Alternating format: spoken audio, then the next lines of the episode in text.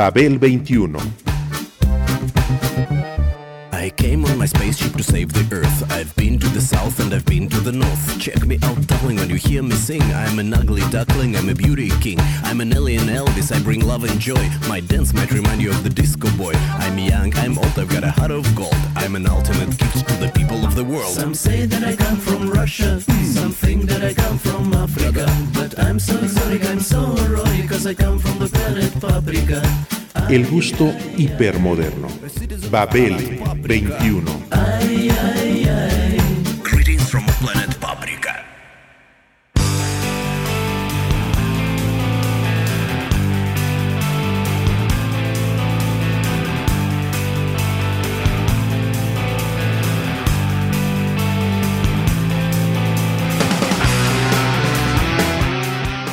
Mike Kelly planteó desde el underground una crítica al capitalismo y a su falta de escrúpulos a la hora de convertir el arte en mercancía.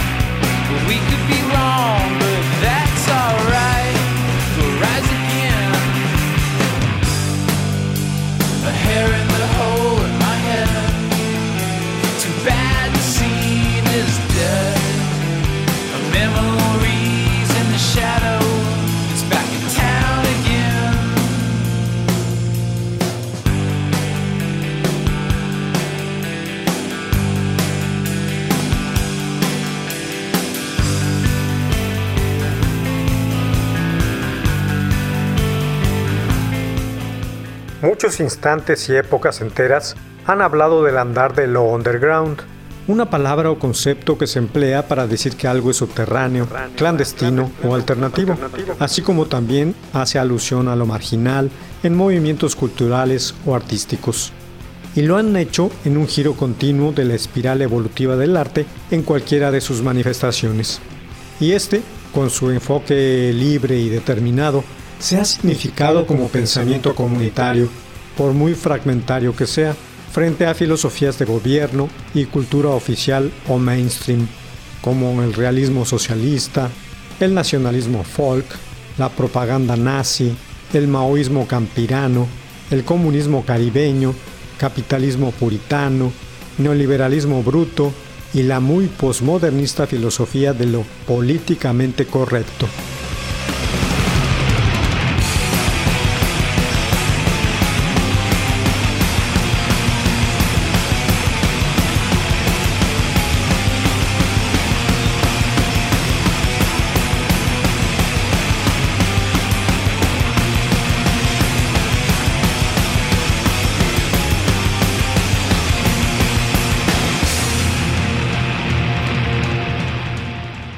Ubicarse contra el pensamiento estatal, tal escena underground, con valores intrínsecos de historia y contexto, se ha alejado de las consecuencias predecibles, ortodoxia y conservadurismo, así como de la demagogia populista de un arte cercano al pueblo, el cual siempre ha tendido a lo acrítico y aséptico como un denominador.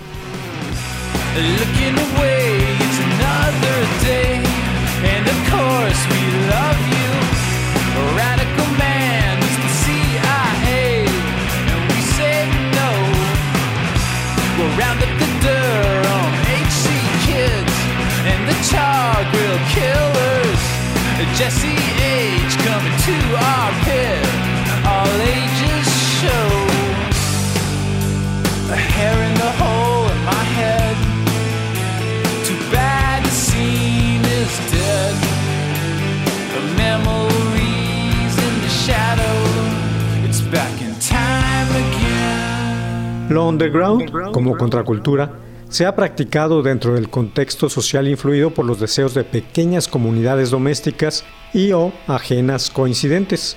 Pero las decisiones del cómo y del por qué, incluso de su muerte o desaparición, quedan a cargo por lo general de los individuos, de cada uno de los exponentes con sus expresiones artísticas particulares.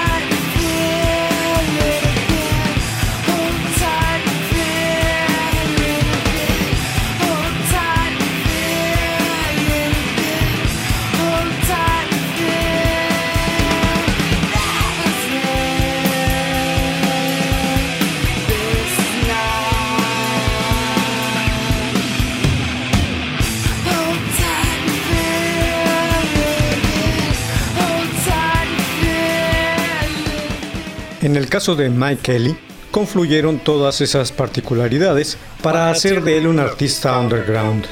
Su vida y desarrollo fue tan congruente con ello como su muerte.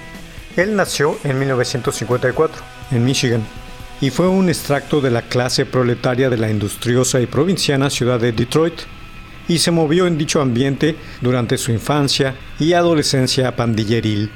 Supo de la pobreza y la marginalidad, de la ignorancia y del oprobio. Aprendió que en la pobreza no hay nada digno, ni glorificante o heroico. Al contrario, que efectivamente hay la lucha de clases, pero que la baja la perdió desde un principio y nunca la va a ganar, y que la sociedad en general la usa para remitir ahí sus peores pesadillas, decepciones y trapos sucios.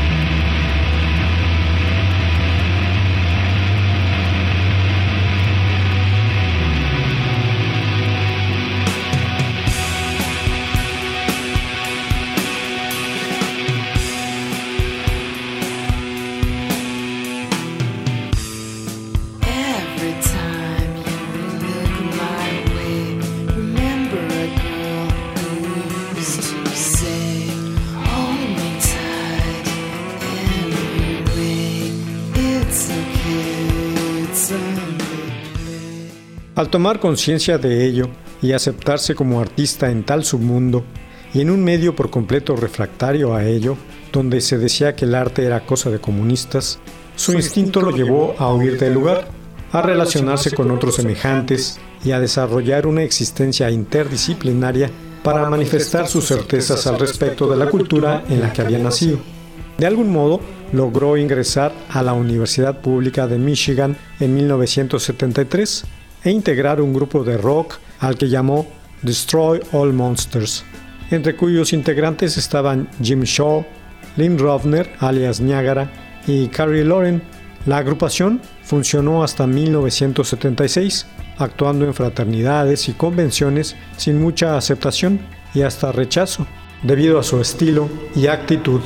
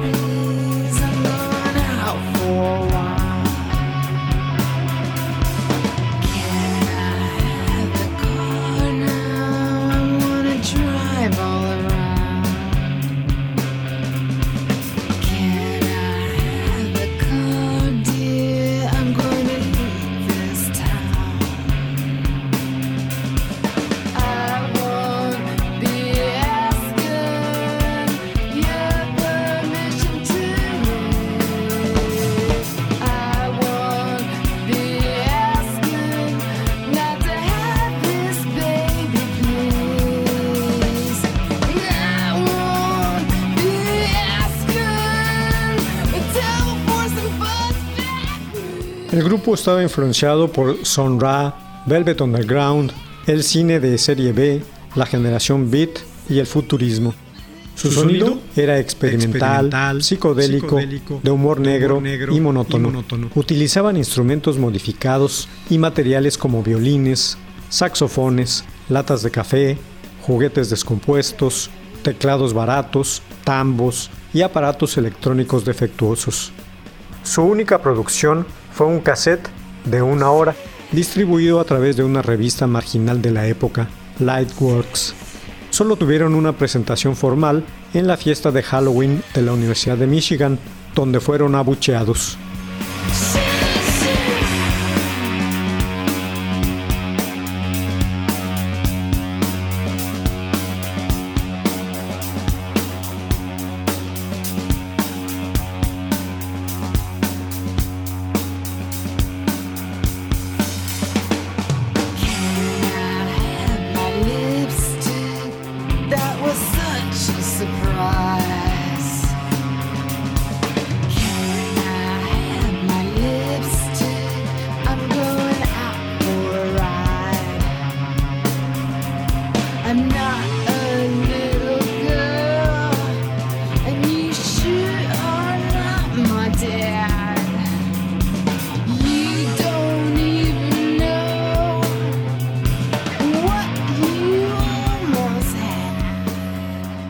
En 1976, Kelly y Shaw dejaron la banda, aunque esta siguió funcionando hasta entrado el siglo XXI con más de una decena de discos, y a la larga incluso volvieron a reunirse para alguna performance. Viajaron a Los Ángeles para intentar graduarse en la escuela Cal Arts. A partir de ahí, ambos hicieron carrera como artistas plásticos. Kelly con la idea de inspeccionar con rigor la repugnancia que le producía la cultura popular estadounidense, las estructuras de poder en las que se cimentaba el país, así como su aversión al sistema educativo. Para ello, echó mano de herramientas como el marxismo, la psicología freudiana, las cuales liberaron sus traumas y recuerdos reprimidos.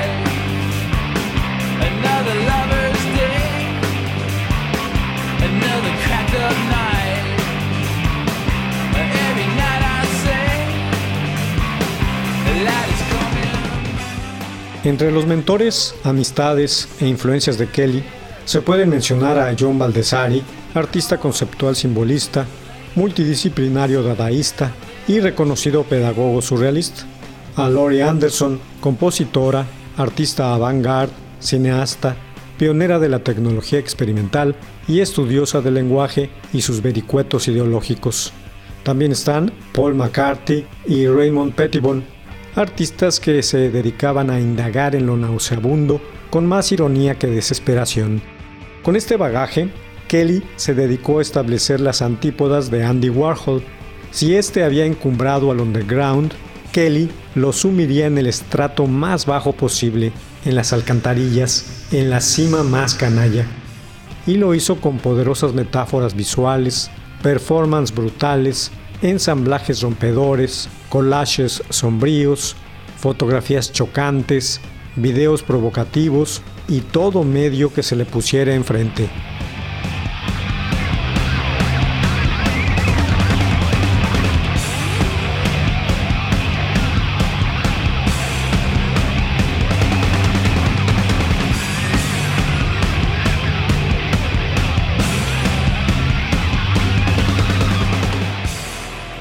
Su activismo y punto de vista pronto tuvo admiradores.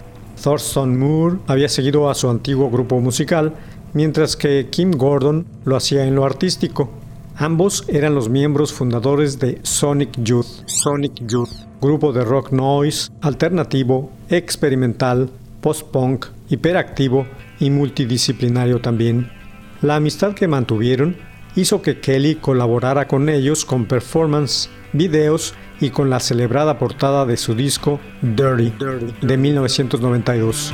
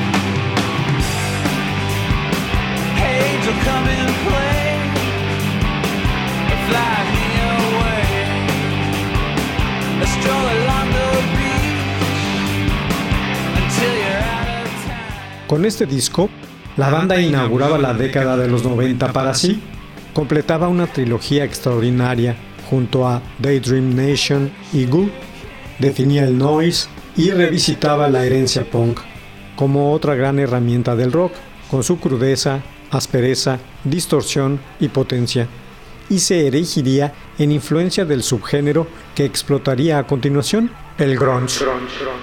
El productor de Nevermind de Nirvana, Butch Vig, ejerció también su oficio en el álbum.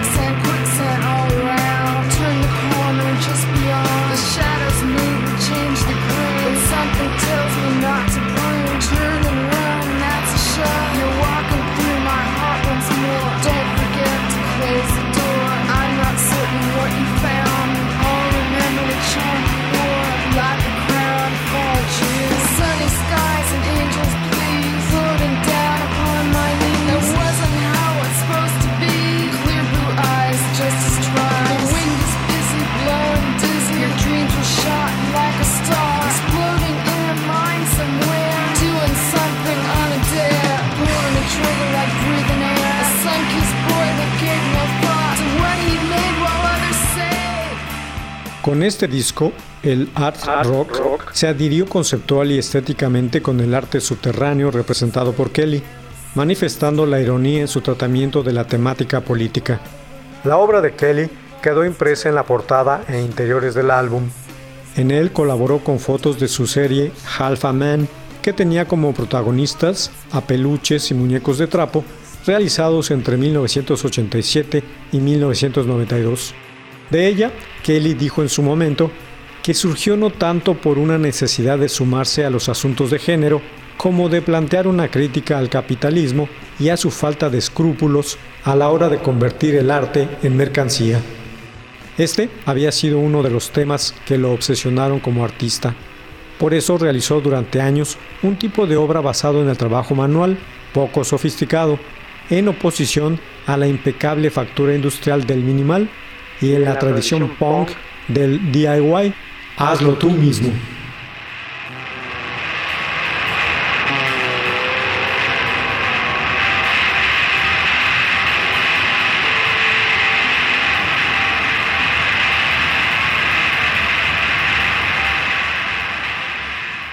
A su vez, Kim Gordon explicó en el video Bull in the Heather de Sonic Youth, que había querido entablar esta relación artística porque el trabajo de Mike Kelly era uno de los que más la habían influenciado a lo largo del tiempo.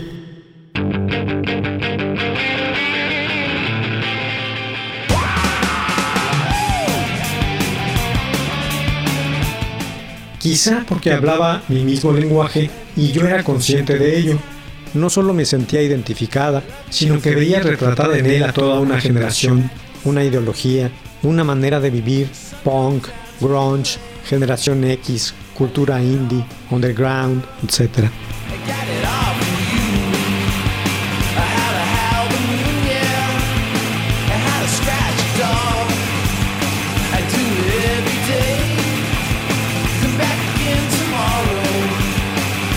it all.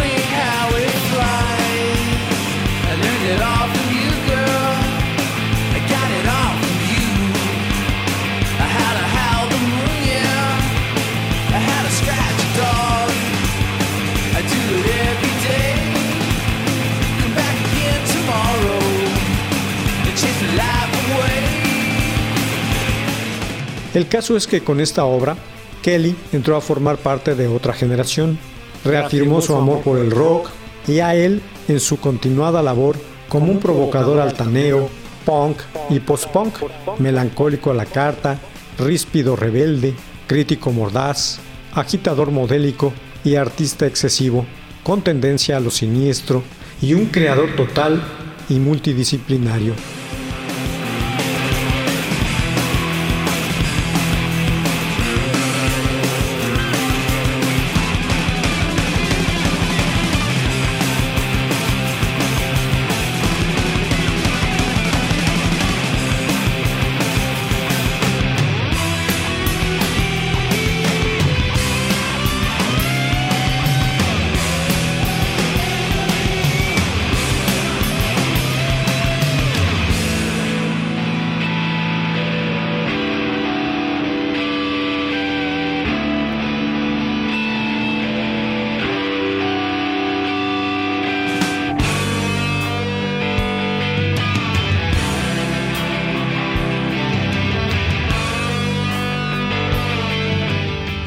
Kelly reafirmó al underground como una manera de vivir y sobrevivir, como una afirmación simbólica de fuerza individual desde las orillas, al margen de la inercia del consumo cultural y el comercio con el mismo, como un discurso paralelo y siempre contracultural.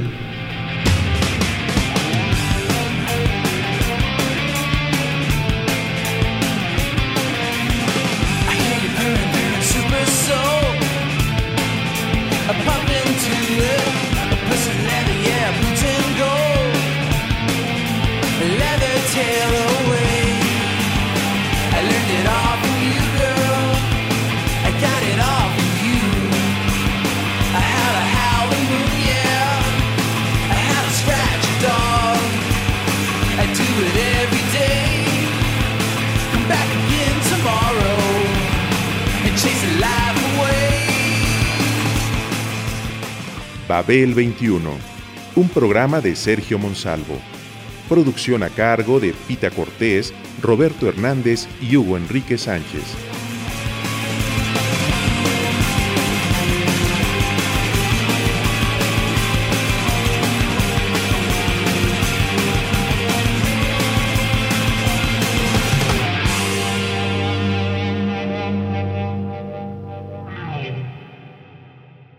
Mil sesenta AM Radio Educación.